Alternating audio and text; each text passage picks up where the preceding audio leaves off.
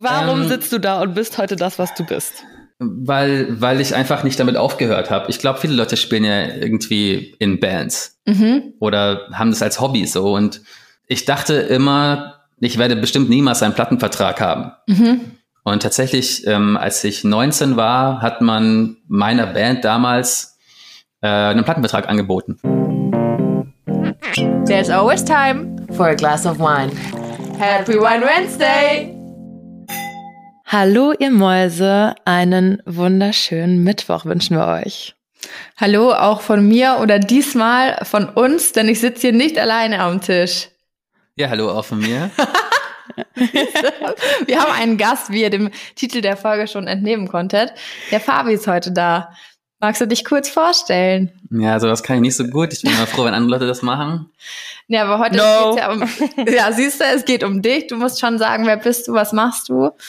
Ähm, ich bin Fabian, ich äh, komme aus Berlin und ich bin Songwriter von Beruf. Mhm, super interessant. Hört sich ja erstmal so ganz weit weg an irgendwie, aber trotzdem sitze ich mit ihm am Tisch, wie ich das nur geschafft habe. Ich wollte gerade sagen, woher kennt ihr euch überhaupt? Das ist vielleicht mal so, wir sind, ihr seid jetzt direkt reingejumpt, wir sind nicht mal bei Minute eins voll und mhm. es ist direkt so, boom, wir haben Gast. Wobei das auch immer eh nie so eine Überraschung ist, weil es ja auch immer dem Folgentitel zu entnehmen ist. Ähm, genau, ich sehe die beiden gerade über FaceTime. Die beiden hocken in Berlin, ich leider in München. Ähm, und wie kommt das überhaupt, dass ihr zwei da jetzt sitzt? Ja, wie kommt es? Ähm, wir haben eine gemeinsame Freundin, ähm, uh, sneaky, sneaky Inside Stories. und ähm, die, die Lissy, die war doch auch schon bei uns im Podcast vor. Ich glaube, jetzt sind es dann so vier Wochen oder sowas, kam die Folge raus. Mhm. Und wir haben uns, also Lissy und ich haben uns im Bachelor kennengelernt, 2015, ähm, nach dem Abi, duales Studium und so. Die Chose haben wir ja schon erzählt in der ersten Podcast, äh, in der Podcast-Folge mit Lissy. Und danach äh, waren wir ja, also die, die Wege von Lissy und mir haben sich nicht nach dem Studium getrennt. Wir waren dann zufälligerweise noch gleichzeitig in Ingolstadt, ähm, weil wir ein Praktikum dort gemacht haben bei Audi. Und Lissy war dann in der WG, in die ich danach eingezogen bin. Und so, das ist ein richtiges Es ist sehr komplex. Es Wenn ihr jetzt noch dabei seid, seid ihr gut. Jedenfalls kennen ein bisschen Fabi sich und so kennen Fabi und ich uns. So, das ist die Kurzfassung. Ich wollte gerade sagen, jetzt haben wir es einfach. Ihr kennt euch über Lissy. Und wer Lissy übrigens noch nicht kennt, der sollte sich unsere letzte Folge auf ein Glas Wein mit anhören, weil das war übrigens auch eine sehr, sehr geile Folge, die ich euch sehr ans Herz legen kann. Genau. Es sah jetzt gerade aus, als würdest du noch was sagen wollen. Ja, ja, genau. Das war so, aha, kommt doch was. Ähm, nee, aber zurück zu unserem Gast. Fabi, äh, stell dich doch mal kurz vor. Du hast gesagt, was du beruflich machst, aber Songwriter ist jetzt für mich so, okay, ist mega cool, aber was, was ist es? Also was machst du den ganzen Tag? Im Prinzip sitze ich nur vorm Laptop. so ein typischer Bürojob eigentlich. Nein, echt? Na, ach, keine, nein, nicht typischer? Bürojob. Aber es fühlt sich manchmal an wie ein Bürojob weil du den ganzen Tag damit beschäftigt bist, was zu machen. Naja, weil man, es bringt ja nichts, wenn ich die Songs nur, wenn ich mir nur ausdenke, aber niemanden vorspielen kann. Also muss ich sie immer irgendwie auch aufnehmen. Okay, das heißt. Also ich kann sie dir auch vorsingen, mhm. aber das, also in der heutigen Zeit verschickt man das halt besser. Okay, das wäre tatsächlich meine Frage gewesen. Das ja. ist die erste Frage, die ich jetzt hätte, weil immer so, ich sag mal, bei so, so Dulli-Formaten wie so The Voice oder sowas. Stehst du auf sowas? Jetzt mal so aus der Branche gesprochen, findest du sowas geil? So, ist jetzt nicht meine eigentliche Frage, aber es interessiert mich auch noch zusätzlich. Mm, ich finde es immer gut, wenn Musik im Fernsehen läuft, weil so viele Formate, wo gesungen wird, gibt es eigentlich nicht mehr. Mhm. Ähm, also solange die Leute nicht Insekten essen, Ach stimmt, das gibt's ja auch noch. Äh, also ich finde grundsätzlich natürlich super, wenn Musik im Fernsehen kommt und wenn die gut ist, umso besser. Am Ende ist The Voice natürlich auch, also ob da tatsächlich dann gesungen wird oder gekocht wird oder so, ist ja wahrscheinlich egal, solange das Quote macht. Ne? Also mhm. Mhm. Ähm, das hat jetzt mit mit Musik oder für die es gab eine Zeit, da war das wahnsinnig relevant und dann auch so für für die Musikwirtschaft so voll relevant und die Künstler sind so Gold gegangen und so. Ich habe mit einigen The Voice-Gewinnern auch gearbeitet tatsächlich zu der Zeit. So mhm. Ivy Queno zum Beispiel ist damals Gold gegangen. Mit der habe ich an ihrem zweiten Album gearbeitet. Mhm. Das muss eine wahnsinnig lange Zeit auch schon her sein. Und mit einigen anderen casting shows also The Voice Kids kann man auch mal, habe ich auch mal einen Gewinner produziert. X-Factor-Gewinner habe ich produziert. Einige DSDS-Kandidaten. Also Ähm, aber die großen Zeiten, wo das auch wirklich so, sagen wir mal, Musik, musikalisch relevant irgendwie war und dann auch, wo die Leute so krass gechartet sind und so, die sind, glaube ich, ein bisschen vorbei inzwischen. Mhm. Die meisten Leute erhoffen sich auch, glaube ich, nicht mehr mehr ein Nummer eins, sondern die erhoffen sich äh, möglichst viele Follower auf Instagram, wenn die bei sowas mitmachen. Mhm. Ähm, ich weiß nicht, also ich glaube, die Ziele auch so, das hat sich erst ein bisschen verändert. Und wie gesagt, mhm. am Ende ist das alles Unterhaltung. Ja, also, klar. So, wie gesagt, also Alleine in anderen, in anderen Sendungen machen die halt andere Sachen und das ist super, wenn die, äh, wenn die singen im Fernsehen, finde ich eine gute Sache und ähm, macht ja auch den meisten Kandidaten Spaß, würde ich jetzt mal behaupten. Mhm. Ähm, auch wenn ich einige Leute kenne, die in solchen Formaten waren, die sagen so, puh, also empfehlen würde ich es nicht. Das ist schon eine psychische Belastung und ja. so. Es ist ja doch irgendwie als Sänger immer, sich so einer öffentlichen Meinung auszusetzen, immer irgendwie so ein, ja, halt auch, wirkt halt auch das Risiko, dass Leute das halt nicht so mögen oder du halt Kritik kriegst oder so, weil du ja ja, ja, keiner wird als Profi geboren, ne? Gerade bei so bei so Dingern, das sind ja oft dann auch irgendwie so Hobbysänger und so. Und dann stellt man sich vielleicht mal für eine Performance oder wird dann auch mit Absicht auseinandergenommen oder so. Aber wie ist es, wenn, also wenn ich jetzt singen könnte, wir wissen alle, ich kann es nicht. Ich habe natürlich auch meinen eigenen Hit auf Spotify, so sind wir von der Mädchen-WG, aber darüber wollen wir nicht reden, sondern stellt euch vor, ich könnte jetzt richtig gut singen und ich würde mir denken, geil, ich bin der nächste Superstar. Und ich überlege mir irgendwie ein Lied oder so oder ich schreibe irgendwas. Was mache ich dann, um bei einem Label gesigned zu werden oder irgendwie groß rauszukommen, so wie das ja der Traum von voll vielen ist, gehe ich dann mhm. zu The Voice oder also wohin wendet man sich dann? Naja, die ist halt ein bisschen die Frage, wer du bist, was du machst und worauf du Bock hast auch. Ne? Also solange, wenn du jetzt TV geil findest, dann mach TV. Also keine Ahnung. Also die Frage ist halt auch, du willst irgendwie groß rauskommen. Die Frage ist, wie groß, mhm. also wie groß willst du sein? Die meisten Leute sagen ja einfach so groß wie möglich. Die Frage ist halt, wie groß ist groß genug? Also wenn, wenn du 5000 Follower hast und davon kaufen 1000 Leute deine, dein Fanbox für mhm. 100 Euro, das sind 100k so, ja. das, davon kann ich die Produktion bezahlen, dafür kann ich die Promo bezahlen und meine Miete. Ja, weißt du, so dann, das ist ja dann im Prinzip groß genug, um mhm. davon jetzt sagen wir mal ganz gut zu leben. Mhm. Ähm, aber also, aber ist dir das groß genug, ist halt so die Frage. Ne? Und wenn wie gesagt, also wenn, wenn das der Maßstab ist, dann sind einige Leute groß genug für mhm. sich selbst sozusagen.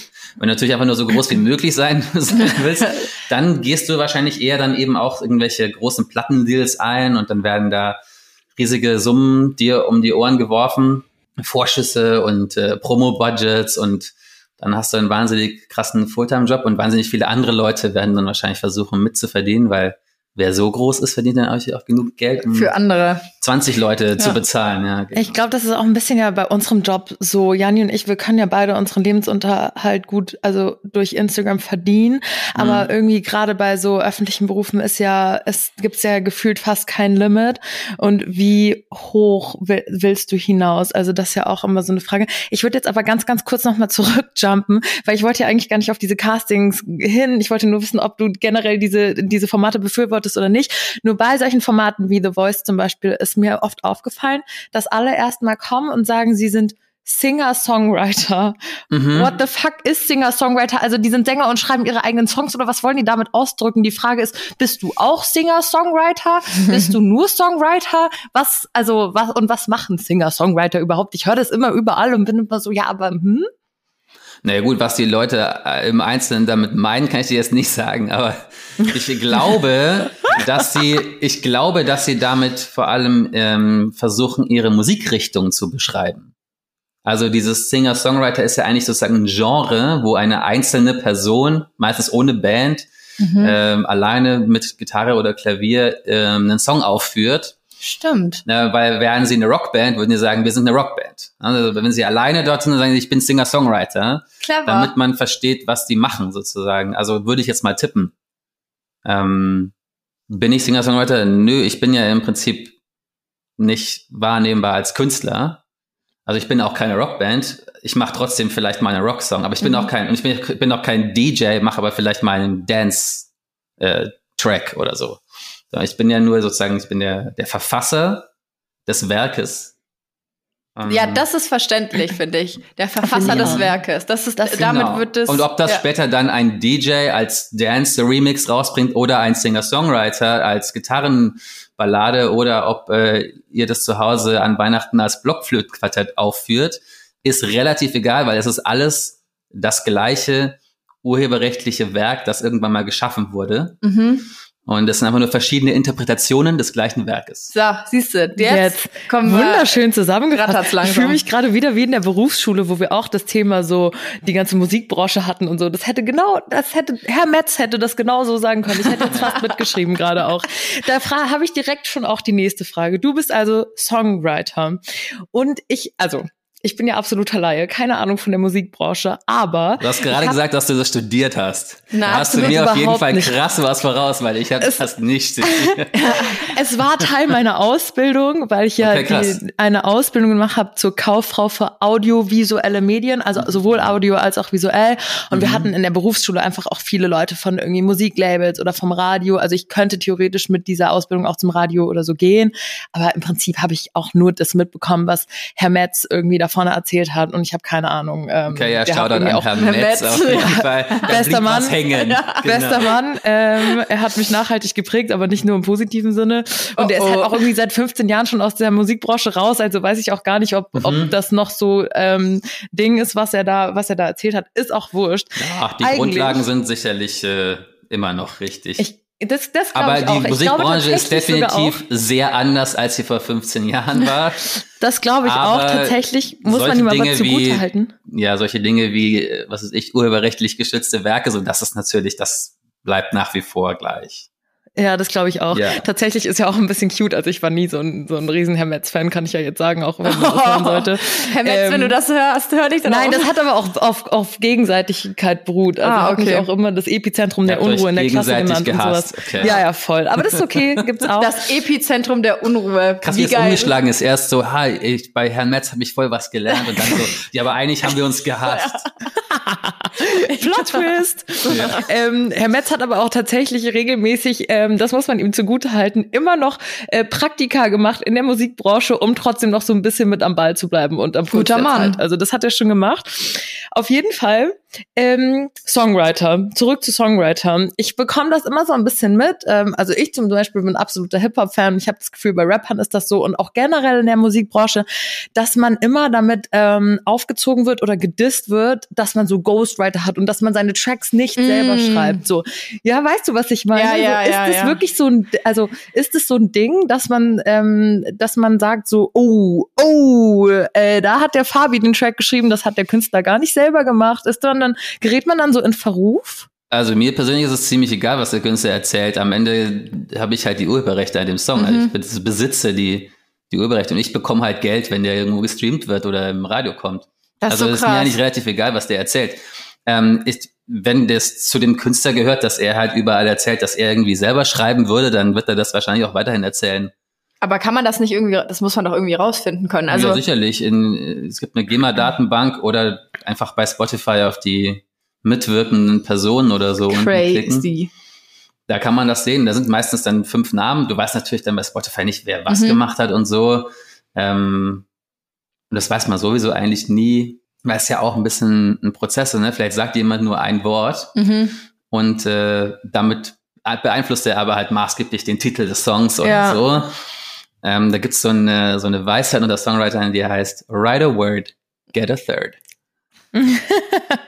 Ja, okay, okay. Aber noch mehr tolle Songwriter-Weisheiten. Werde ich jetzt im Laufe der, im Laufe mal so der ein Sendung bisschen- noch ein bisschen droppen. ein bisschen ja. reinhauen damit. Ja, Ähm. Aber ähm, was mich natürlich immer interessiert ist, wie bist du dann überhaupt dahin gekommen? Also ich glaube, für Musik muss man ja vielleicht schon als Kind eine Leidenschaft äh, haben, aber wie ist es? Du bist ja nicht eines Morgens aufgewacht und hast dir gedacht, nach meinem Schulabschluss, da mache ich jetzt erstmal Musik. Äh, das ist ja bei dir ein bisschen anders verlaufen, oder? Ich glaube, ich kenne niemanden, der aktiv sagt, ich möchte jetzt, was weiß ich, nach dem Abi Musiker werden, sondern die meisten Leute sind ja wahrscheinlich vorher schon irgendwie, so wie du Mhm. sagst, ne? irgendwie haben wir Bock drauf und so. Und wenn du keinen Bock drauf hast, glaube ich, ziehst du das auch nicht durch. Also der Stundenlohn ist relativ miserabel, allein deswegen, weil im Prinzip ist es doch dem, dem Künstler oder der Plattenfirma egal, ob du den Song in zwei Minuten oder in 20 Tagen geschrieben hast. Hauptsache, es ist halt ein geiler Song. Mhm. Also wenn es geil ist, ist mir auch egal, ob der das gefreestylt hat Ja. oder ob der das irgendwie krass ausgeklügelt hat und so. Ähm, und in den meisten Fällen ist ja ab und zu ist ein Freestyle geil und dann verdient man damit Geld und dann ist also die Superstundenlohn. Und in den meisten Fällen ist es wahnsinnig viel Arbeit. Also auch einfach die, die, den Kontakt zu halten mit den ganzen Personen, die da Mhm. weiter dran arbeiten. Am Ende machst du als Songwriter nur den bestmöglichen Song. Mhm. Und ob der später erfolgreich ist oder nicht, hast du ja gar nicht in der Hand. Aber also, brauchst du da dafür sind so viele Studium Faktoren. oder so?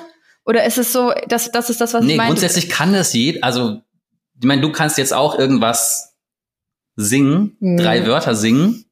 So, ich bin schön. so, das kannst du grundsätzlich, weil das, was ich, irgendwelche Voraussetzungen erfüllt, kannst du das aufnehmen und schützen lassen bei der Ja. GEMA. Dann besitzt du die Urheberrechte an dem Song Ich bin schön. Okay. Ist das ein Geschäftsmodell? genau, ist das ein Geschäftsmodell? Weiß ich nicht, so, aber ja, grundsätzlich kannst du das machen. Wie gesagt, ähm, die, die Rechte an dem Song sind aber nur was wert, wenn später irgendjemand die auch auswertet. Mhm. Okay. Und wie, also du, das ist ja ein Können, das du da mitbringst. Also du musst dir das ja irgendwie angeeignet haben. Das heißt, äh, du musst ein Gefühl für Musik haben. Du hast mir auch mal gesagt, du hörst Musik ganz anders als ähm, ich jetzt zum Beispiel Musik Wahrscheinlich. Ja, Aber das, das gilt eigentlich fast für jeden. Also jeder hört ja irgendwie was anderes in einem Song. Ja schon, ne? aber ich glaube schon, dass du da mit einem anderen Gehör nochmal drauf ich mein, guckst. Sozusagen. Wenn man natürlich viele Jahrzehnte Profimusiker war, hört man andere Sachen. Ja, Siehste? Auf jeden Fall. Aber du bist, also du kommst ja auch nicht ursprünglich aus Berlin. Das heißt, du hast irgendwann entschieden, ich gehe nach Berlin, ich will Musik machen. Ähm, Ja, vor etwas mehr als zehn Jahren. Und dann hast du während der Schulzeit in der Band gespielt, hast dir das alles irgendwie selber beigebracht, so. Okay, Fabi, jetzt Butter bei die Fische. Ja. Wie war dein Werdegang? Wie bist du, warum Ähm, sitzt du da und bist heute das, was du bist? Weil, weil ich einfach nicht damit aufgehört habe. Ich glaube, viele Leute spielen ja irgendwie in Bands Mhm. oder haben das als Hobby so. Und ähm, ich dachte immer, ich werde bestimmt niemals einen Plattenvertrag haben. Mhm. Und tatsächlich, ähm, als ich 19 war, hat man meiner Band damals äh, einen Plattenvertrag angeboten. Geil. Ähm, und ich dachte so, okay, krass, so, ich dachte, das passiert eh nie und so, ich war so voll happy und so, habe auch einfach irgendwas unterschrieben, war auch egal, war besser als nichts. Wir wollten ja eh ein Album machen, also für mich war das dann so, okay, let's, let's do it so. Mhm. Ich habe auch irgendwie Ideen, habe auch, das so viele Songs aber noch nicht, aber schreiben wir halt noch ein paar, so, Ja. da habe ich nie ein Problem mit gehabt. Habe auch ähm, mit anderen Künstlern damals schon, ähm, halt auf einem Hobbyniveau erstmal, ne, bis dahin, äh, auch an ihren Songs immer gerne gearbeitet. Das hat mir Mhm. einfach Spaß gemacht. Hab dann als Künstler tatsächlich äh, insgesamt drei Alben veröffentlicht.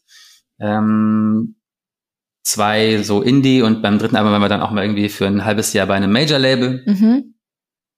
Äh, sind halt, äh, gleich wieder rausgeflogen. Wir haben ja auch nichts verkauft und so. Mhm. Ähm, anyway, auf jeden Fall ähm, habe ich dann aber auch gemerkt, dass so das so selber im so Sänger sein und Künstler sein und so fand ich immer so ein bisschen, weiß ich nicht, ich konnte das nicht so richtig genießen. Und dann und ähm, was mir mehr Spaß gemacht hat, war halt, wenn also für andere zu arbeiten. Okay. Und da konnte ich auch viel viel größere Bandbreite abdecken so. Also Mhm. ich meine, mit meiner Band, ich habe mich schon echt so weit aus dem Fenster gelehnt, also Richtung Pop, Richtung R&B, Richtung sonst was. Am Ende war es eigentlich eine Rockband. Okay. Ähm, und das hat mir total gut getan, dann eben auch äh, andere Musik schreiben zu können mit anderen Künstlern und auch eben nicht danach irgendwie seinen Namen und sein Gesicht dafür Mhm. her und dann das ewig lang irgendwie so auszutreten und ich brauche auch keine kreischenden Fans, habe ich festgestellt. Also ich Mhm. hatte sowas, aber ich brauche das nicht. Okay, Ich das heißt, das nicht mehr. lieber so hinter den Kulissen Ja. und auch dann ähm, sich nicht auf ein Genre irgendwie fixieren müssen, Mhm. weil die Band halt einfach so ist, sondern eher ähm, dieses breit gefächerte, vielleicht auch bisschen generalistische und für alles so ein bisschen, überall so ein bisschen seine Finger drin haben, jede Musikrichtung machen können, die man will, worauf man Bock hat und nicht halt von ja, was nicht abhängig. worauf man Bock hat, aber irgendwie das, äh, also alles, was de- deine Kreativität einfach frei sein zu lassen, Okay. sozusagen. Und lustigerweise ist es ja auch, wenn der Künstler was ganz anderes macht als zum Beispiel die Rockband, in der ich Mhm. gespielt habe, äh, macht er ja auch nicht irgendwas Beliebiges, sondern der will ja auch was ganz Spezielles machen. Ja. Und dann ähm, schlüpfst du in so eine Art Rolle rein. Also du siehst dann die Welt aus seiner Sicht, du denkst dir so, okay, was würden jetzt seine Fans geil finden, wenn er das singen würde? Mhm. Ähm, und das hat irgendwie eher vielleicht ein bisschen sogar was von einem Schauspieler oder so. Okay. Also du musst dir für einen Zeitpunkt vorstellen, okay, in seinem Kosmos, von dem Künstler oder Künstlerin, ähm, was, was funktioniert da? Oder was würde ich geil finden, vielleicht, wenn ich Fan wäre, Mhm. dass mein Idol singen ja, würde? okay, krass. Okay, das heißt, die äh, Tracks, die du machst oder die Songs, die du schreibst, sind sozusagen, das wäre jetzt nämlich meine Frage gewesen, die sind maßgeschneidert. Also ist es nicht so rum, dass du, oder, oder geht das beides? Ist es nicht so rum, dass du schreibst und machst und tust, weil du was im Kopf Mhm. hast und dann an Leute gehst und sagst, hey, hast du Bock auf den, hast du Bock auf den, sondern Mhm. dann kommt ein Label oder sowas und sagt, wir brauchen was für Mark Foster, keine Ahnung, hast du nicht gesehen und du schneidest das auf ihn zu. Oder passiert das beides? Also das erste, was du gesagt hast, ähm, nennt man einen, keine Ahnung, einen kalten Pitch oder so. Irgendwie, dass man halt irgendwie Songs schreibt und äh, einfach wild äh, an Leute rausschickt. Das ähm, kann man machen, vor allem wenn man jetzt nicht direkt eben Künstler persönlich kennt oder in Mhm. Berlin wohnt, ist das durchaus ein probater Weg. Ähm, die Erfolgschancen sind da relativ gering. Mhm. Ich habe mal gehört, einer von 100 oder so wird dann Okay. veröffentlicht. Also Schon wenig. das ist, ja genau, also ich meine, allein 100 Demos anzufertigen, da sitzt du ja eine Weile. Mhm. Dann also es ist aber sicherlich gut, um reinzukommen vielleicht, ne, dass Leute erstmal überhaupt von dir hören. Und auch wenn sie den Song nicht veröffentlichen, haben sie vielleicht, fanden den aber vielleicht gut. Ja. Oder Ja. haben halt ein paar Songs von dir gesagt, ja, der kann vielleicht was Bestimmtes, vielleicht kommen sie auf dich zurück und so. Deswegen, ich glaube, sowas ist gerade auch für, für jüngere Leute vielleicht auch gar nicht so dumm. Okay, also dann ähm, einfach. auf die Dauer ist Mhm. natürlich, merkst du natürlich schon, okay, ich kann jetzt nicht mehr mehr Veröffentlichungen haben, indem ich mehr Songs schreibe, weil irgendwann bist du an einem Limit. Ja. Man kann halt im Jahr irgendwas zwischen 100 und 200 Titel schreiben. So, es gibt Leute, die schreiben 300 Titel im Jahr oder so. Das ist aber dann schon echt krass. Mhm. Aber so viel mehr geht halt nicht mehr über die Masse. Und vor allem wird ja die Qualität der Songs wahrscheinlich nicht besser Ja. über die Masse. Mhm. Ähm, und dann merkst du halt, ja, es, es sollte lieber eher, eher dran arbeiten oder es ist vielleicht am Ende ein besseres Konzept, gar nicht die ganze Zeit wild drauf loszuschreiben, sondern eher so wie du sagst, irgendwie, sagen wir mal, in Anführungsstrichen maßgeschneidert. Mhm. Ähm, und dann eben mit dem Künstler direkt sich in Austausch zu begeben. Meistens sitzt man zusammen im Studio. Der Künstler erzählt ne, irgendwie was, eine persönliche Story, Mhm. worüber er einen Song schreiben möchte. Und jeder ist da anders. Manche haben schon ganz bestimmten Text oder so. Mhm. Manche sind eher gut in Melodien, wissen auch, worüber der Song geht, aber können nicht texten oder sind da nicht so gut drin. Und jeder braucht da ein bisschen was anderes. Und dann unterstützt man sie eigentlich nur dabei. Mhm. Ähm, das ist relativ, oder das ist auf jeden Fall eine bessere Erfolgschance als das andere. Weil Leute natürlich nur dann ins Studio gehen, also gerade Künstler, Ja. die busy sind, wenn sie auch wirklich Songs brauchen. So habe ich das jetzt auch Ja. bei Shirin David gehört. Sage ich ehrlich, weil das verfolge ich nämlich. Und die hat zum Okay. Beispiel gesagt, sie, ja, ja, ja, da kommt jetzt bald das neue Album. Und die hat nämlich gesagt, ähm, sie hat sich, bevor sie überhaupt ins Studio gegangen ist, immer nur zu Hause hingesetzt, hat es für sich durchgespielt, sich irgendwelche Texte überlegt, keine Ahnung, und ist dann erst ins Studio, als sie genau wusste, woran es ihr fehlt, Mhm. was sie noch braucht und wo sie Hilfe braucht, keine Ahnung. Die schreibt ja irgendwie mit dem Lars oder wie der heißt, keine Ahnung. Ähm, aber sie war sich dann schon dessen bewusst, wo es ihr fehlt, was sie noch braucht, und dann geht sie erst dahin und holt sich die Unterstützung. Super starkes Mindset, genau. Super, super ähm, zeitsparend erstens, mega effektiv. Ähm, es gibt äh, tatsächlich in der Musikbranche eine sehr große, so sagen wir mal, Songwriter-Kultur, die hauptsächlich auf Ausprobieren und Demos ausgelegt ist.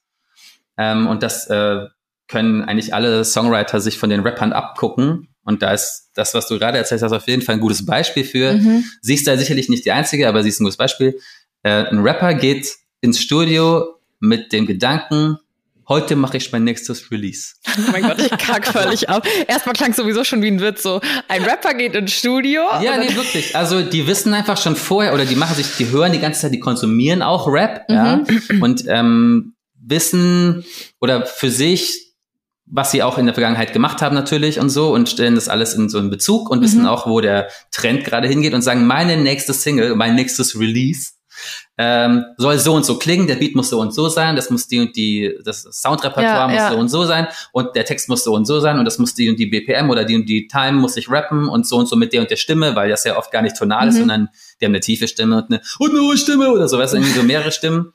ähm, und dann, dann hat, haben die das eigentlich alles und gehen wirklich nur noch ins Studio, um genau das zu machen, Mhm. was sie sich vorher überlegt haben. Und die machen eigentlich keine Demos, die machen Releases. Also die machen wirklich an dem Tag dann mit dem Mindset, ich mache heute meine nächste Single, machen sie auch ihre nächste Single. What the fuck? Und das finde ich Mhm. so Krass. stark. Ja. Und es gibt, wie gesagt, so eine riesige Kultur, die auch von bestimmten Strömungen, sagen wir mal, in Mhm. dem Musikbusiness, in diesem Musikbusiness ah, Musikbusiness, äh, ey. forciert wird, dass man halt irgendwie jeden Tag irgendwelche Songs, so, wie du vorhin auch Mhm. gemeint hast, so ganz einfach auch vielleicht ohne spezielles Ziel irgendwelche Songs schreibt und so und das wird halt meistens dann keine Single.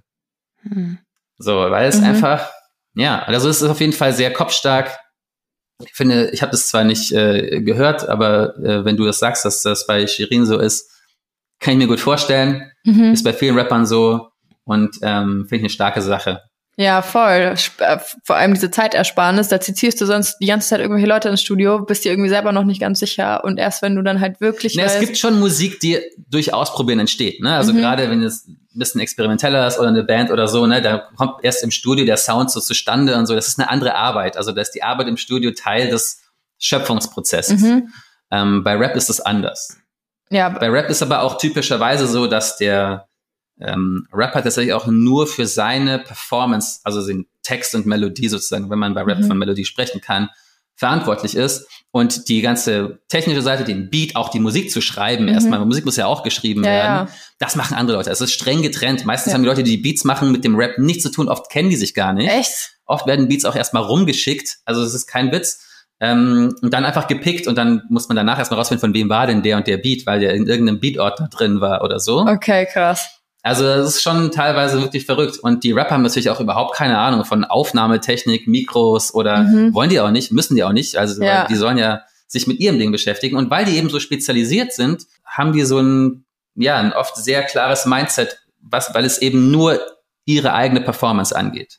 Crazy. Das ist schon wild. Also, ich finde es immer so begeisternd. Ich habe mir dieses, ich weiß das von Shirin, weil ich der, ihr, sie hat so ein Track-by-Track-Video auf YouTube veröffentlicht, wo sie eben ihr neues Album durchgegangen ist. Das habe ich mir angeguckt, weil ich sie als Persönlichkeit halt irgendwie voll, äh, voll feier. Also ich finde die end cool und ihr Mindset halt dazu. Und da hat sie das gesagt und fand ich schon äh, richtig beeindruckend. Krass, Janana, ich wusste gar nicht, dass du so im Game drin bist. Damn, vor allem mit Shireen David, da hätte ich dich gar nicht. Finde ich brutal Nee. witzig. Ich, ich höre echt gerne Deutschrap tatsächlich, aber ähm, ich folge ihr auf Instagram und ich höre die Musik nicht, weil ich die Musik zuerst gehört habe und die Musik so krass feier, sondern ich höre mir ihre Lieder aufgrund dessen an, Dass du Weil ich- feierst. weil ich sie als Person Mhm. feier und nicht, weil ich die, also es ist umgekehrt gewesen. Ich habe zu- zuerst sie als Person kennengel kennengelernt, ist jetzt übertrieben, aber halt gesehen so und mir dann gedacht, oh, von der höre ich mir mal einen Track an. Mhm. Und jetzt Aber- mittlerweile ist es schon so, dass ich ihre Musik natürlich auch anhöre und dann sage, finde ich gut oder finde ich nicht gut. Viele Sachen, die sind natürlich gut gemacht, aber es ist jetzt nicht meine Musik. Aber oh, Entschuldigung. kurz den Tisch kurz äh, klein gehauen. Musste die Jani mal kurz auf den Tisch hauen. Aber Fabi, sei mal ehrlich, also abgesehen von der Shireen David und da gibt's bestimmt noch x andere Menschen, wir wollen jetzt auch hier gar kein Name-Dropping betreiben, aber so ein bisschen Nähkästchen-mäßig. Es gibt auch bestimmt sehr, sehr viele Menschen in so einer Branche, die nicht so feierbar sind, oder? Also tatsächlich, ähm, ein sehr guter Kumpel von mir ist auch in Berlin und ist bei einem, ähm, bei einem großen Musiklabel und ähm, hat davor auch einen anderen Künstler betreut und ähm, plaudert bei mir auch immer so ein bisschen aus dem Nähkästchen und ich muss sagen, was da teilweise abgeht, finde ich krass. Also wie Menschen behandelt werden, das wirklich Ja. tatsächlich. Ich glaube, es gibt Ja. ja. so, es gibt ja auch, glaube ich, so ähm, so, wie nennt man die Rider? Also das, was Künstler bei einem Auftritt haben wollen oder sowas, Ja. nennt man die so. Und ähm, er meinte das ganz normal, dass da bei einigen Künstlern auch ganz straight halt Drogen draufstehen und dass die halt irgendwie ihren gewissen Alkohol äh, Backstage haben wollen. So. Okay, du Es sagst gerade so 5000 Sachen so irgendwie Stück für Stück. So, ich weiß nicht mehr, wo die Frage ist. Also die Frage ja, ist, ob das die Musikbranche abgefragt, ob die Musikbranche abgefuckt ist. Ja, die, ich meine, welche Branche ist nicht abgefuckt? Geh mal an die Börse, so geh mal zu den Aktienbrokern oder so. Also, da ist vorbei. weißt du, so, ich meine, Ja, oder geh mal in die Vorstände von irgendwelchen DAX-Konzernen so. Also, Mhm. oder geh einfach mal, äh, was weiß ich, an eine Elite-BWL-Uni. Ja. Also, was ist nicht abgefuckt? So, die Welt ist abgefuckt. Also, keine Ahnung. Oh wow, that escalated quickly. Ja, nee, also klar, die Musikbranche, es gibt halt diese Leute, die es in der Musikbranche gibt, die gibt es aber auch in allen anderen Branchen, will ich damit sagen. Ja, also wenn jemand sein Leben feiert und das halt nur auf Koks kann, dann ähm, sei ihm gegönnt so. Also da kann ich nichts dafür, dass er sich für die Musikbranche entschieden hat. Ähm, das andere, was du gesagt hast, ähm, bei großen Plattenfirmen, ähm, ich kann mir, glaube ich, denken, um welche es hier geht, ähm, die haben halt das, also die sind deswegen eine Großplattenfirma, weil sie einfach auch sehr viele Künstler haben. Und du kannst dir vorstellen, dass natürlich bei so einer Masse an Künstlern, ich würde sogar sagen, wahrscheinlich oder generell einfach mehr Künstler unzufrieden sind mit ihrer, mit ihrer Plattenfirma oder mit ihrer Platte, ja, wie die Mhm. rauskam und wie erfolgreich die ist, als Leute, die zufrieden sind, weil sonst wäre ja jeder ein Superstar. Sonst wäre ja jeder auf eins. Ja, halt so, aber echt, es kann ne? halt immer nur einer auf eins sein, jede Woche. Und äh, deswegen wirst du tendenziell mehr Leute hören, die in der Musikbranche sind, die unzufrieden sind mit ihrer Plattenfirma, ihrem Publisher, ihrem Manager oder sonst irgendwas, als die zufrieden sind. Weil ich meine, selbst wenn du finanziellen Erfolg hast, kann es immer noch sein, dass du relativ unzufrieden bist. Und Mhm. wenn du keinen Erfolg hast, dann ist es eigentlich ziemlich unwahrscheinlich, dass du zufrieden bist. Also die Chance, dass jemand unzufrieden ist in der Musikbranche, Sehr hoch. ist relativ hoch und wie gesagt, alles, was dir übrig bleibt, ist halt dich selbst zu feiern und einfach das Beste, ja, gerade als Künstler, das Beste zu machen, was du machen kannst als Künstler, weil wie gesagt, ob du dann eine Eins hast oder nicht, das sind so viele Faktoren, die auch nicht deine Plattenfirma beeinflussen kann, Mhm. die dazu führen, dass du am Ende auf Eins landest. Davon muss man sich einfach frei machen. Also es hat so ein bisschen was von Loslassen. Mhm. Emotional und auch Ego so ein bisschen loslassen. Das stelle ich mir aber heftig vor. Ich glaube, das ist so eine krasse Drucksituation. Also ich glaube, noch schlimmer ist es, wenn du schon mal irgendwie auf eins warst und so end abgeliefert hast und alle und drauf wenn warten. du nur auf zwei gehst, ist Ja, es schon genau. die, die, Top die 10, was Kur weiß Kurve ich. schon so. abwärts. Ja. Und du Ja. denkst dir so, scheiße, jetzt, jetzt muss es aber richtig klappen, weil sonst habe ich echt ein Problem. ja. Und also dann ich glaube, dass das tatsächlich auch, also diese Art von Druck viel so Erfolgsdruck halt einfach. ja, viel schwieriger damit umzugehen, als die, der Druck, wenn man jetzt irgendwie in eine Platte investiert hat und die spielt das nicht ein oder so. Mhm. Ja, das glaube ich auch. Weil das Dieser- ist ärgerlich, aber ich Ja. meine, realistisch gesehen weißt du halt, du hast irgendwie ein Spektrum von ich verkaufe gar nichts und bis zu ich werde Multimillionär mit dir mit meiner Platte Mhm. und beides wird wahrscheinlich nicht eintreten. So, du wirst wahrscheinlich ein bisschen was verdienen. Ja. Du wirst wahrscheinlich aber nicht nichts verdienen und du wirst wahrscheinlich auch nicht Millionär. Also du wirst Ja. irgendwo in der Mitte sein. Äh, und äh, ja, also meine Güte. Crazy. Was ist der, ähm, der Titel oder der Song, auf den du bisher am ähm, meisten stolz bist? Oh, der ist wahrscheinlich äh, einsam und allein auf irgendeiner alten Festplatte und äh, Also nicht. stirbt da. Okay, aber okay, no. ich, Hm, dann frage ich ähm, anders. Was ist Also dein die besten- erfolgreichster? Was, genau, also ja. genau, die, Ja. das, die, deine besten Songs sind meistens nicht deine erfolgreichsten. mhm. Und was war dein erfolgreichster? Mm, Von den Verkaufszahlen her ähm, habe ich mal eine World Chart Number One gehabt mit einer koreanischen Boyband. Mhm. 2015. Ciao. Okay, krass. Die Mach's war. Schon vor Taylor Swift wirklich- in den Wirklich Billboard sick. Wir zwei sitzen hier so, ja, wir so, ja. nö, doch, lä- läuft gut bei uns, so. Mhm. Klar. Heftig. Und was ist, noch eine Frage, was ist dein liebster ähm, äh, veröffentlichter oder wie, wie nennt man das dann? Veröffentlichter oder gekaufter Titel oder geschriebener Titel? Veröffentlichter, oder? Veröffentlichter, ja. Ja. Den du, also dein Lieblingstitel? Den man sich sozusagen auch anhören kann. ja, genau. Ähm, schwierig, also, weil das Ding ist, dass ich bin ja jetzt schon so lange Mhm. als Songwriter tätig, dass ich, ähm, wenn ich zum Beispiel alte Titel von mir höre, dann denke ich mir so, ach krass, schon mal zu der Zeit. Mhm. So, das Lustige ist, dass meine Songs auch irgendwie natürlich den jeweiligen Künstler, aber auch äh, Etappen in meinem Leben widerspiegeln. Mhm. Also ich kann mir meine ersten Sachen, die ich als Teenager gemacht habe, anhören und denke mir so, ach krass, guck mal, wie du geschrieben hast oder über was du geschrieben hast zu der Ja. Zeit. Warum auch und, und mit welchen Mitteln auch. Damals hatte mein Rechner 400 Megahertz. Damit habe ich halt ganze Alben produziert. So. Und, und super schlechten Plugins und wirklich auf so Release-Qualität zu kommen, war noch richtig schwierig. Mhm.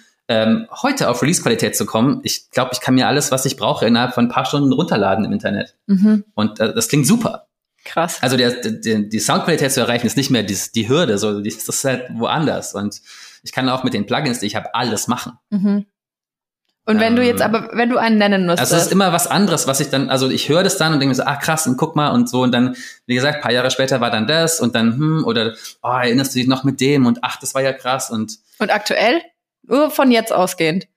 Oder von, von, von deiner aktuellen Ja, äh, Phase. guck, ich, ähm, ich messe meine Zufriedenheit nicht mehr daran, was von mir released wird. Ich bin total happy zum Beispiel, dass ich momentan ähm, die Freiheit habe, zu schreiben, wo ich will. Und ich habe das Mhm. fast das ganze Jahr in Schweden verbracht und in Stockholm Songs geschrieben.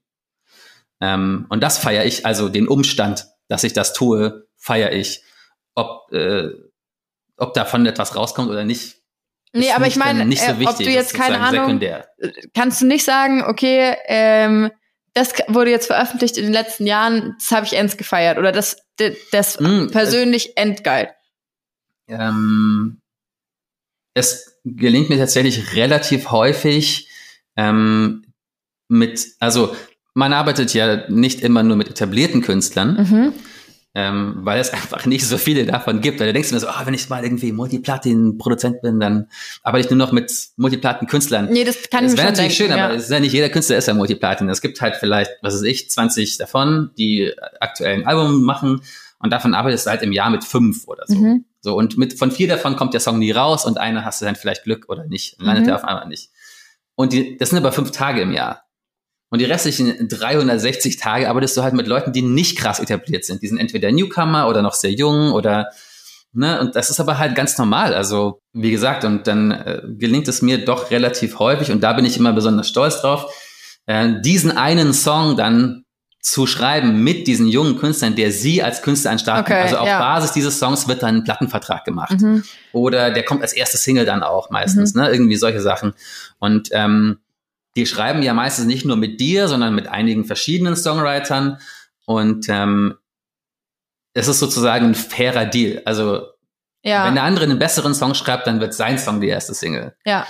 Und äh, es gibt auch genügend junge Leute, die arbeiten jahrelang mit bestimmten Produzenten und es kommt irgendwie keine, ja, so richtige Single dabei rum, mit der sie dann an den Start kommen. Mhm. Wo die Plattform sagt, ja, Mann, das ist geil, wir wollen das machen und so.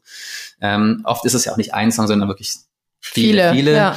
Aber es gelingt mir relativ häufig, diesen ersten Song zu machen, der die Tür öffnet. ja, das ist cool. Und, ähm, und das ist natürlich ähm, immer sehr schön zu sehen, dass dann eben junge Leute äh, im weiteren Verlauf tatsächlich dann teilweise wirklich sehr beachtliche Karrieren haben. Oder wo ich einfach wirklich sage, ich finde die Künstlerin super, auch wenn die vielleicht nicht super bekannt ist, aber das ist total super und wie die auch weiter, ne, für sie Mhm. geht's dann nach der ersten Single, weil dadurch, dass sie dann sichtbar ist als ja, Künstlerin, geht's weiter. ähm, gucken Leute so, ah, Ja. schau mal, die ist ja cool und die hat einen coolen Song gemacht. Und dann natürlich kommen die Leute jetzt nicht jedes Mal wieder zurück zu dir. So eine Art von Dankbarkeit gibt es Mhm. oder Verpflichtung gibt es da natürlich nicht. Und es wird auch jedes Mal, wenn dann ein neuer Song gemacht werden soll, die natürlich die Karten neu gemischt. Also ich kann jetzt nicht jede Runde sozusagen gewinnen. Aber der erste Song ist natürlich deswegen anders, weil da gibt es ja noch keinen, ja, noch keinen Termin. So, Der Ja. wird einfach so lange geschrieben, bis der beste Song kommt. Und, oder bis es einen überzeugenden Titel gibt, mit dem man wirklich wohl auch die Plattenfirma und das Management auch der Künstler Mhm. selbst, Künstlerin, überzeugt ist von. Und, ähm, und das ist natürlich immer ein super, ein super Ding, weil man merkt, so, ich habe was gemacht, wo echt die Leute von Ja. so überzeugt waren. Und das hat auch irgendwie allen, also wenn der Song geil ist, hilft es allen. Das hilft dem Künstler, das hilft der Plattenfirma, das hilft dem Manager, Ja. es hilft den Publishern, es hilft allen Leuten, die damit zu tun haben. Ähm, und das ist natürlich eine super Sache. Also da bin ich immer besonders stolz drauf, wenn du mich so fragst. Aber hast du es manchmal auch, dass du sozusagen die, ähm, dass du äh, Songs schreibst, wo du vielleicht mal nicht so zu 100 Prozent dahinter stehst? Also wo du so, wo der Künstler irgendwie was, was von dir erwartet oder was will und im Endeffekt sagt, ja, er findet es voll geil, aber du feierst es einfach selber gar nicht so? Ähm, oder stehst du zu 100 Prozent hinter jedem Song? Oder sagst du bei manchen, puh, fänd ich jetzt eigentlich nicht so geil, aber der Künstler Mm. will das so und der feiert Mm. so? Mhm. Ähm, nee, ich glaube, der Trick dabei ist, dass du versuchst zu verstehen, welcher Rahmen dir sozusagen gegeben ist bei mir bei den Künstler, also ne, was für eine Art von Song er braucht, weil schreiben kann ich ganz viele verschiedene auch gute, tolle Songs, aber ein guter Song für Britney Spears ist ein schlechter Song für Eminem. So, das muss schon passen. Stell dir mal vor. Ja. So, Ich finde, man sollte da mal tauschen. passen. Ja, also und ähm, du, wenn du verstehst, was für ein Rahmen dir gegeben ist, kannst du zumindest innerhalb dieses Rahmens, der dir gegeben ist, das, was du persönlich am coolsten findest, ja machen, denn du kannst es ja beeinflussen. Mhm. Ne? Also Absolut. ich, ich, es gelingt mir nicht immer im gegebenen Rahmen was zu machen, wo ich sage, das würde ich mir auch anhören, auch wenn ich jetzt Mhm. selber zum Beispiel keinen Schlager hören würde, privat, sowas würde ich mir anhören. Ne? Das ist sozusagen Ja. die Herausforderung. Und oft kommen die Leute ja auch deswegen zu dir, die wissen ja, dass du kein Schlagerwriter bist. Die sagen halt, ja, ich wollte mal was probieren mit jemandem, der nicht zum Beispiel typischerweise in meinem Genre schreibt oder der, Mhm. ne, so. Ähm, und dann probiert man das aus und ähm, wie gesagt, in dem jeweiligen Rahmen mache ich natürlich schon immer das, was ich persönlich cool fände. Ja, Und ja. ob das natürlich dann am Ende ne, irgendwie dann genau das ist, was die Leute suchen oder ne, also also ich mache sozusagen immer nur, was ich cool finde, aber ich finde nicht jeden Rahmen cool persönlich. Mhm. Das kann ich So absolut privat, verstehen. Ja. privat höre ich äh, momentan eigentlich fast nur afrikanische Künstler, so super Indie-Kram. Geil. Das wollte ich gerade fragen. Was, also, wenn du, du hast bestimmt Lieblingsmusik oder Musik, die du privat hörst. Ja, Wenn du, ähm, was sind deine drei Lieblingslieder? äh, einzelne Lieder sind es, glaube ich, nicht. Also es sind ähm, Oder Künstler oder wie auch immer? Wie gesagt, ich höre ganz viel äh, nigerianische Musik momentan, Mhm. nigerianische Künstler. Ähm, und da kannst du verschiedene, also entweder du hörst einzelne Künstler oder du hörst einfach ganze Playlisten. Also Mhm. der, die, der Vibe von dieser Musik ist schon immer ähnlich. Okay. Äh, zumindest höre ich die Musik wegen dieses Vibes. Deswegen höre ich nur, Okay. die, also, aber es gibt sehr viele Künstler, die da einen ähnlichen äh, Mhm. Stil sozusagen pflegen. Und ähm, das kann ich nur empfehlen. Also Vielleicht bis die Folge raus ist, können wir ja, kannst du ja mal so eine kleine, ein kleines Best-of zusammenstellen, damit wir ein bisschen was an unsere FollowerInnen droppen können. Ich habe tatsächlich noch eine Frage, bevor wir langsam für heute auch schon wieder am Ende sind. Wo, also ich, ich dein Job ist ja wahnsinnig kreativ und hast du nicht manchmal das Gefühl, dass du irgendwie, dass diese Kreativität ausgeschöpft ist, beziehungsweise wo füllst du das auf? Weil du musst ja immer irgendwie was Neues machen und neu liefern und ich kann Mhm. mir vorstellen, dass man da vielleicht manchmal ja wie leer ist und dass man, also wo holst du deine Kreativität her? Wo lässt du dich inspirieren? Und hast du es manchmal, dass du denkst, boah, habe ich irgendwie alles schon mal gemacht? Es ist gerade irgendwie, ist alles, also ist alles schon mal da gewesen? Ja, das ist richtig. Äh, alles schon mal da gewesen? Weiß ich nicht. Nee, ist auf jeden Fall noch lange nicht alles schon mal da gewesen. Also ich kann dir auf jeden Fall auf den, gleich, durch den gleichen Akkord, auf den gleichen Beat wahrscheinlich tausend Melodien singen. Die Frage ist ja auch nicht, ob mir eine einfällt, sondern, also mir fallen tausende ein. Die Frage ist eher, welche ist die eine, Mhm. die genau diesen Künstler zum Hit verhilft. Mhm. So. Also, ne, das einzugrenzen ist eigentlich die Schwierigkeit. Nicht, die Schwierigkeit ist nicht, dass mir überhaupt was einfällt, Okay. also so funktioniert, glaube ich, Kreativität nicht. Ich glaube, Leute haben immer das Gefühl, Kreativität funktioniert so, ja, ich sitze da und dann habe ich irgendwie Druck, dass mir was einfällt. Nee, nee, also ich glaube, es ist umgedreht. Ich sitz, ich sitz da und ich könnte jetzt, ne, ich habe ein leeres Blatt Papier, das ist irgendwie Mhm. ein Maler auch oder so, ist ja auch Kreativität oder ein, jemand, der schreibt. Du könntest da jetzt alle möglichen Wörter schreiben, die es gibt. Ja. So, alle Buchstabenkombinationen sind ja möglich. Oder auch als Maler, ich kann jetzt mit irgendeiner Farbe irgendeinen Strich auf dieses Blatt Papier machen. Die Frage ist nur, welcher Strich ist halt der geile oder welche Ja. Wörter, die ich jetzt zusammen habe, machen eine geile Story, dass Leute sagen, boah, krass, du bist ein guter äh, äh, Writer, sag ich schon, Ja. ähm, halt äh, Autor. ja, oder zum so. Beispiel, ja. Journalist. Ja. Ja. also und genauso ist es mit Musik auch. Also ich würde Kre- Kreativität sozusagen eigentlich, also für mich funktioniert Kreativität ganz anders in meinem Kopf als für Leute, die sagen, ich habe ein leeres Blatt Papier, ich weiß nicht, was ich machen soll. Also, naja, ich weiß sau viele Sachen, aber welches davon mache ich jetzt? Ja, okay. Also eher dieses Aussuchen und was passt jetzt dazu genau und was ist da das Beste für den Künstler. Das ja, was sehr ist, Ansatz, genau, oder ja. was ist die eine, die eine Melodie, die ich Ja. jetzt auf diesen Akkord singen kann, die ein Hit ist? Für genau diesen Künstler zu diesem Zeitpunkt, Zeitpunkt, genau, ja. richtig. Jetzt. Genau, oder wann das halt auch immer rauskommen soll, genau. Wild. Genau, und das gilt für alle, ich glaube, das gilt für alle Arten der Kreativität. Es gibt einfach verschiedene Blickwinkel dafür und ähm, Ja, das aus auf jeden Blickwinkel Fall. sieht Kreativität auf jeden Fall anders aus und deswegen habe ich auch niemals Angst, dass ich, dass mir nichts einfällt. Weißt du, es ist eher so, ich habe eher Angst, dass ich nicht weiß, welches davon die beste Melodie ist. Beziehungsweise das ist das, das ist ja die Hauptkunst. Aber das ist schon krass, weil für nicht mich ist irgendwas zu singen, sondern ja, genau diese eine Melodie halt zu singen. ja, das ist aber so diese Definition von Kreativität, die du für deine Definition von Kreati Kreativität, die habe ich jetzt so auch noch nie gehört und so würde ich es für mich auch gar nicht definieren, weil für mich ist es eher so, ich habe das kennt es schon, dass ich manchmal mir denk so fuck, was mache ich jetzt? So, ich war gerade eben auch so, ach so, das ist nicht ge- Also mir fällt schon, es ist jetzt noch nie passiert, dass mir nichts eingefallen ist. Also es ist noch nie vorgekommen, dass ich, ah ja, aber tatsächlich jetzt, jetzt, stimmt, du hast eigentlich voll recht. Es ist noch nie passiert, dass ich gesagt, ich habe überhaupt keine Ahnung, was ich machen muss. Mir fällt überhaupt nichts ein. Aber es ist eher so ein, aber schon ein bisschen kreatives Loch. Also weißt du was, das ist wie so eine Schreibblockade bei dem Autor. Ja, du blockierst dich halt Ja. dann, weil du denkst, ah, das ist bestimmt nicht, was mein Lehrer von mir hören Genau, will, wenn ja. ich jetzt diese Hausarbeit abgebe, so. Mhm. Klar, wenn ich mir bei jeder Melodie denke, ah, das ist bestimmt nicht das, was die Leute hören wollen, dann komme ich halt irgendwie auf, also, dann komme ich auf keine, ja, klar. Ja, ja, okay. Und vor allem nicht, sa- safe nicht auf die richtige, so. Mhm. Aber wenn ich grundsätzlich davon ausgehe, dass alle Melodien grundsätzlich möglich sind, oder alle Wörter, du kannst ja auch einfach irgendwelche Buchstabenkombinationen tippen. Das Ding ist so, dass dein Lehrer wahrscheinlich sagt, das ist Kauderwelsch. Wahrscheinlich. Wahrscheinlich, Ja. so. Und eine bestimmte Kombination an Buchstaben ergibt aber völlig Sinn und dafür kriegst du eine Eins. Ja. So, Ich meine, stell dir das mal vor, eigentlich wie mindblowing dieses Konzept von Buchstaben ist. So, so eine ganz bestimmte Kombination. Das ist Für eine es. ganz bestimmte Kombination kriegst du eine Dissertation und was ist ich, Doktortitel so für. Und für eine andere Kombination, wenn du die, einfach dieselben Buchstaben nimmst und anders anordnest, kriegst du du halt einen Arsch drin. Ja. So. Äh, Genau. Oder kommst in die Klapsmühle. So. Und das ist halt so krass. Und ähm, so ungefähr verhält es sich mit Tönen eigentlich auch. So ungefähr verhält es sich mit Tönen eigentlich auch. Ja, okay, darüber muss ich nachdenken. Mein Problem ist, dass ich mit Buchstaben noch einigermaßen gut umgehen kann, aber mit Tönen, da ist bei mir raus. Das ist sicherlich Übungssache, ja. das geht gar nicht. Ja, das Alina, ist magst du noch was wissen? Nicht, ja, nicht Steckenpferd.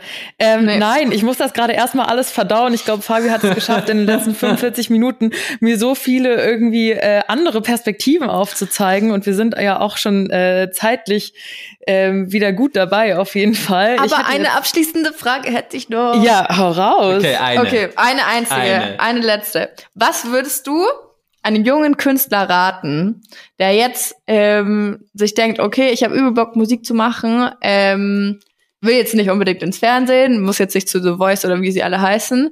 Ähm, ja, ich lasse es so stehen. Was würdest du dem jungen Künstler raten? Naja, vom Musik machen hält ihn ja nichts ab. Mhm. Kann er ja jeden Er will, er will von der Musik leben so. Er will von der Musik leben, ja. Hm, Ich meine, es gibt verschiedene Möglichkeiten. Es gibt sehr, sehr viele Jobs tatsächlich in der Musikbranche, mit denen man von Musik grundsätzlich leben kann. Also Als Künstler, als jemand, der auf einer Bühne steht und singt. ja, dann muss er sich den Gegebenheiten unterwerfen, denen allen Menschen unterworfen sind, die Entertainment machen grundsätzlich. Ja. Und was wäre der nächste Schritt? Ich äh, schreibe ein Lied und schick's irgendwo hin. Oder such Nö, mir der jemanden. Schritt ist, also du kannst natürlich den ganzen Umweg gehen und Mhm. über die ganze Musikwirtschaft und mit Unternehmen arbeiten, die grundsätzlich einen Mehrwert herstellen für Musikschaffende Mhm. oder Promo, Label, sonst was, Publisher, Leute. Ähm, aber am Ende ist das nur ein Umweg. Also am Ende brauchst du einfach nur jemanden, der dafür bezahlt, dass du für ihn singst. Also ob das jetzt, ob du den jetzt direkt kennst und bei dem zu Hause im Wohnzimmer spielst, also, ne, also ich meine, Ja. wenn es doch nur darum geht, um davon zu leben, mhm. also, und dann alles andere egal ist, Ja, dann musst okay. du eigentlich, also, wie du dein Publikum findest, ist relativ egal. Klar, wenn du so groß werden willst wie möglich, dann wendest du dich an irgendwelche multinationalen Konzerne, die dann irgendwie riesige Musiklabel, Konglomerate oder so und hoffst, dass du da einer von, ja, vielen, vielen Tausenden wahrscheinlich bist, die dann den Durchbruch schaffen und auch wirklich über, überregional dann bekannt werden und Mhm. erfolgreich sind. Aber brauchst du das zum Leben? Da sind wir wieder von, was ist, wie groß ist Ja, groß okay. genug so? Immer Auslegungssache. Äh, genau, also ich meine, wenn ich zweimal im Monat bei irgendwelchen äh, Ehepaaren zu Hause ein Wohnzimmerkonzert gebe für 500 Euro, dann ist das auch cool.